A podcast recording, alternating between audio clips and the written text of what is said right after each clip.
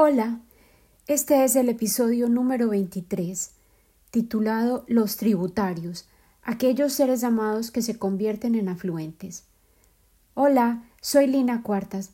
Estoy de regreso con el tercer episodio de transición de Victoria Amazónica. El primero nos vio aterrizar como águilas en mi ciudad de origen, Medellín. El segundo nos cantó la canción de las acacias, esa balada del desplazado, de todos aquellos que añoran un hogar que dejaron atrás y al que tal vez nunca podrán volver. En este pensaba explorar la gente, todas aquellas personas que han sido parte de nuestras vidas y que permanecen en nuestra memoria y se convierten en parte de nuestra misma esencia. Pero he decidido que lo voy a dedicar exclusivamente a una persona, a quien amé intensamente y a quien acabo de perder. Resulta tan extraño utilizar esa expresión de pérdida. Expresa que la presencia física de una vida dejó de existir en nuestra dimensión, pero en realidad esa ausencia se va acentuando a medida que van pasando los días. Eso me ha pasado con cada ser amado que muere.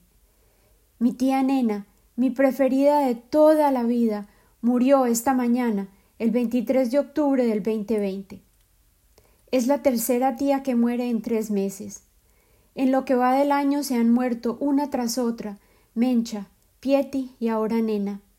Las tres sufrieron y hoy son libres de dolor y angustia, pero los que permanecemos en esta dimensión perdimos tres seres generosos y amorosos.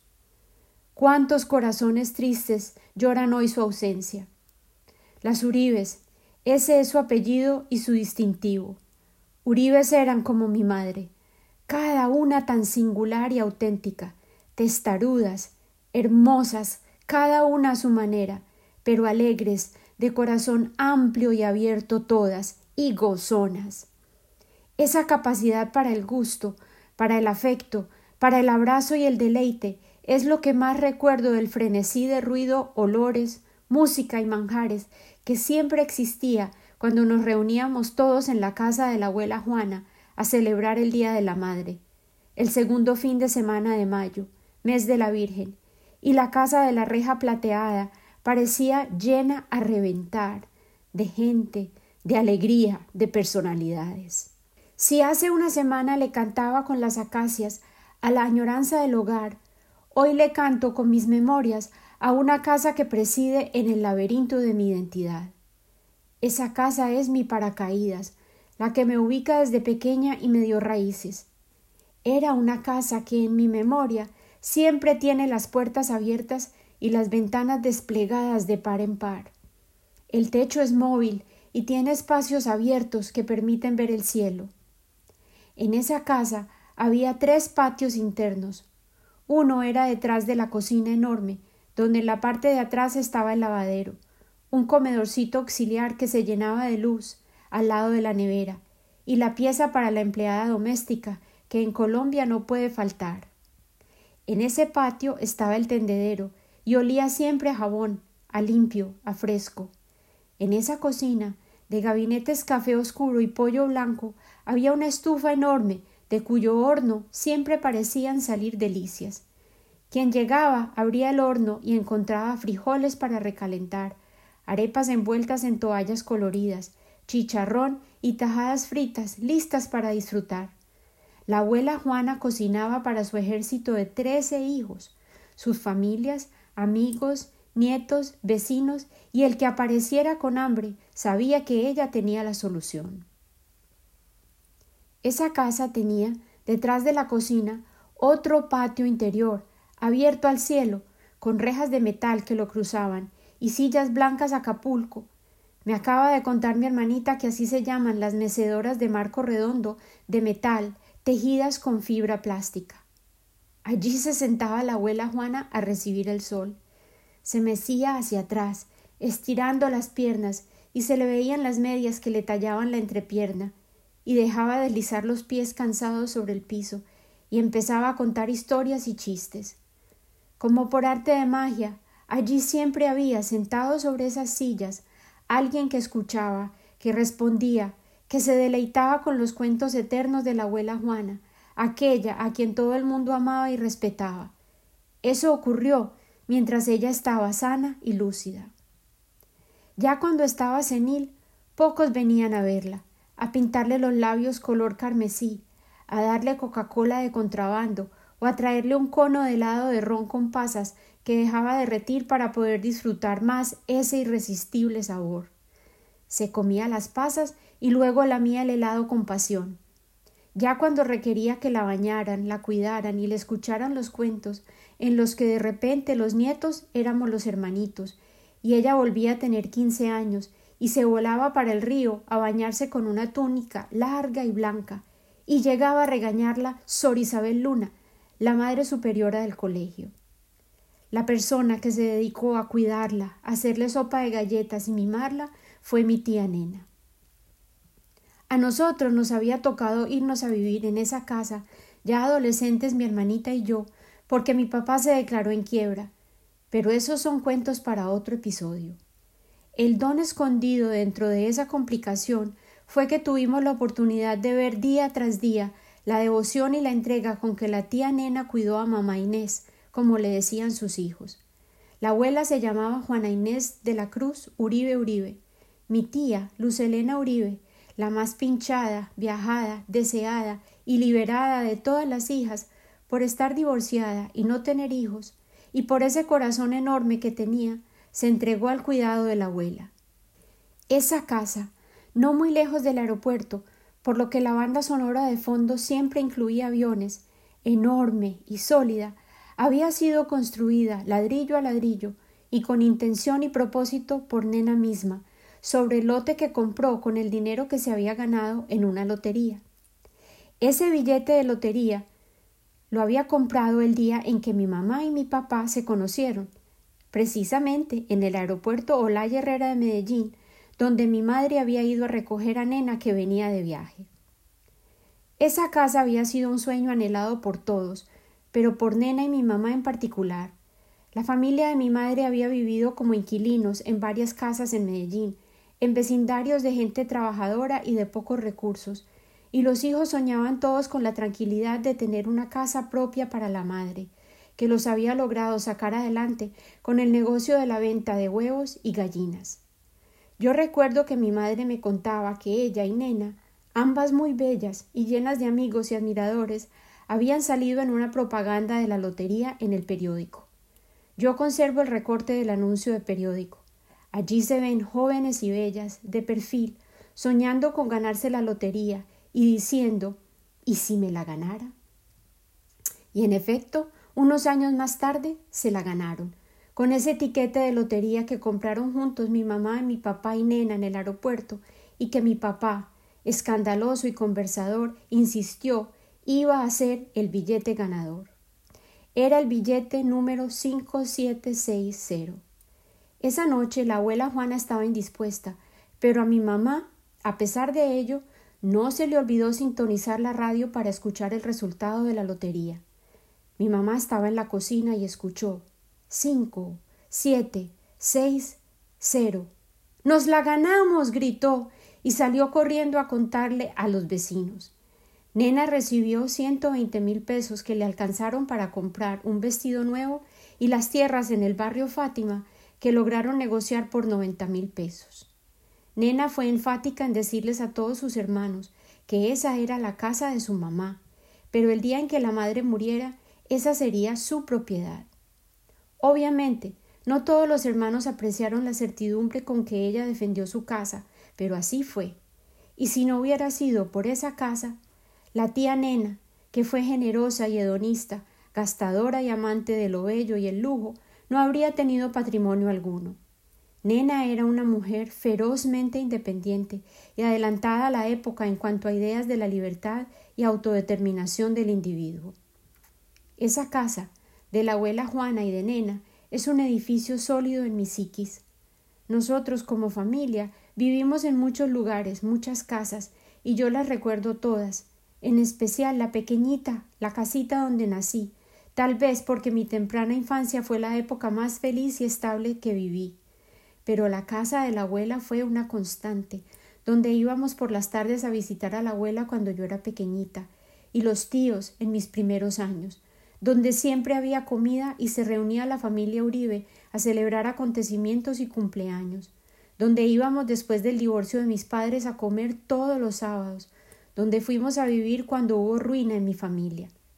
Fue la casa donde comenzaron a ir los novios a llevarme serenata y a hacer visita, donde la tía nena siempre tenía alcahueterías, donde aprendí a tomar tinto, a hacer arepas, a cocinar, a bailar, a maquillarme, donde nena nos refugiaba si había líos en casa, donde si teníamos problemas hallábamos allí mi madre, mi hermana y yo apoyo incondicional, amor y solución.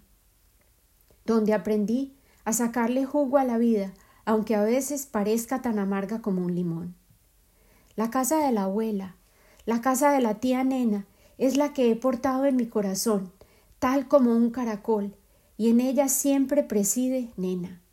Nena era el río de vida que llenaba esa casa. Luz Elena era en realidad pura luz, y le rendía tributo a lo de Elena porque era como una muñeca, elegante, sofisticada y amante de los placeres y todo lo bueno y sabroso que hace que la vida sea llevadera.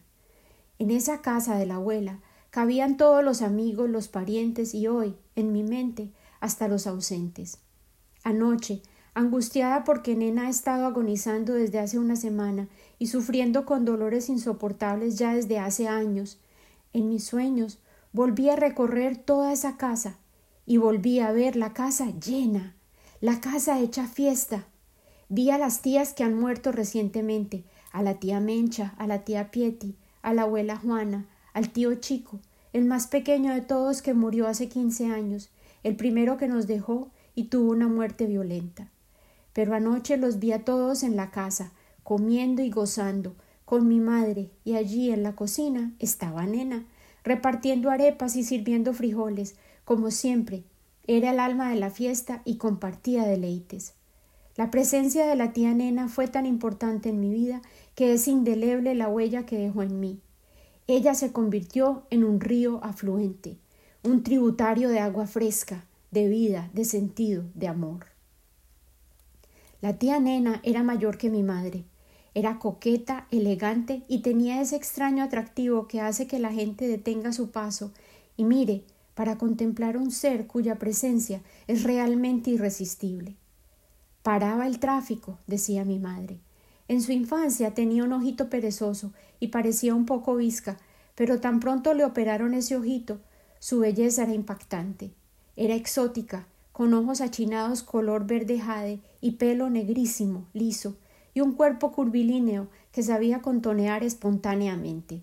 Así la recuerdo cuando vivió su plenitud. Nena tenía una perspicacia y un don de gentes que le permitieron tener una vida laboral intensa desde muy joven, a pesar de no haber tenido la oportunidad de ir a la universidad. Era buena para los números y tenía mente de administradora de negocios y la capacidad innata para manejar personal. Inicialmente trabajó en joyerías, le encantaban las gemas y los metales finos, y al lucir las prendas las vendía fácilmente. Luego trabajó para Sam, la primera aerolínea de Colombia en la oficina del centro de Medellín durante muchos años. Yo me acuerdo que le hacía la visita allí y me enseñó a dibujar animales a partir de los números, casas y, por supuesto, aviones. A ella le encantaba viajar y toda nuestra infancia nos entretuvo a mi hermanita y a mí con cuentos larguísimos de viajes, vidas fantásticas de familias aventureras que nunca supe hasta qué punto eran reales o inventados. Ella me alimentó desde muy pequeña la sed de mundo, la certeza de que había mucho que ver y explorar por fuera de nuestro pequeño valle verde. Ya más madura, Nena trabajó en oficinas médicas hasta que se retiró para cuidar a la abuela Juana. Debido a injusticias del sistema de pensiones, no logró obtener ese merecido beneficio, pero gracias a la casa de la abuela Juana pudo sobrevivir. Primero reformó la casa de la abuela al morir ella y creó dos casas, una para ella, donde tuvimos la fortuna de hallar refugio nosotros, y otra para alquilar. Más adelante logró negociar el enorme lote de la casa para que construyeran un edificio. El barrio entero estaba derrumbando las tradicionales casas de familia para construir hacia arriba. En la actualidad, el vecindario está cubierto de edificios y hasta la finca de Nena Un lote enorme que estaba al frente de la casa y que fue durante décadas pastizal de reses, hoy en día es una colección de bloques de apartamentos y parqueaderos apiñados como torres de cemento.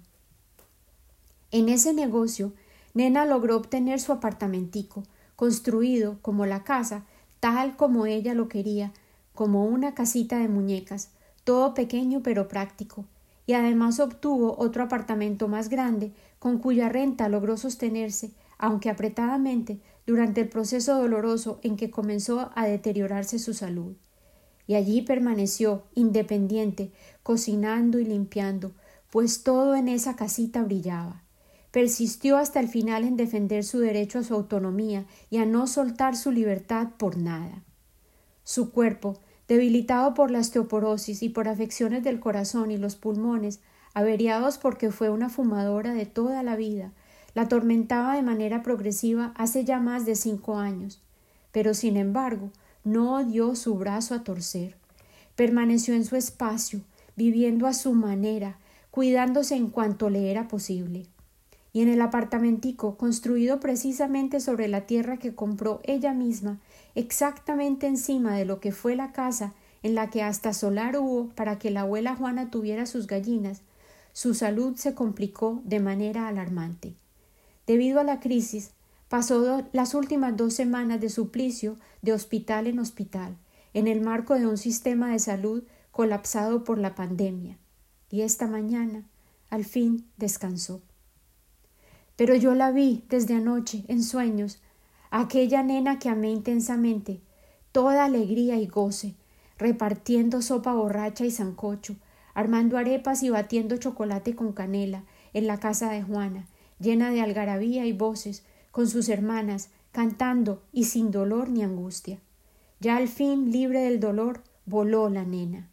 Sus aguas, como las de mi madre, se volverán a unir al océano del que vinimos y al que volveremos, el mar del amor, al que volveremos todos con certeza, pero no sin antes alimentar con nuestras propias aguas muchos caudales de vida, de memoria, de identidad.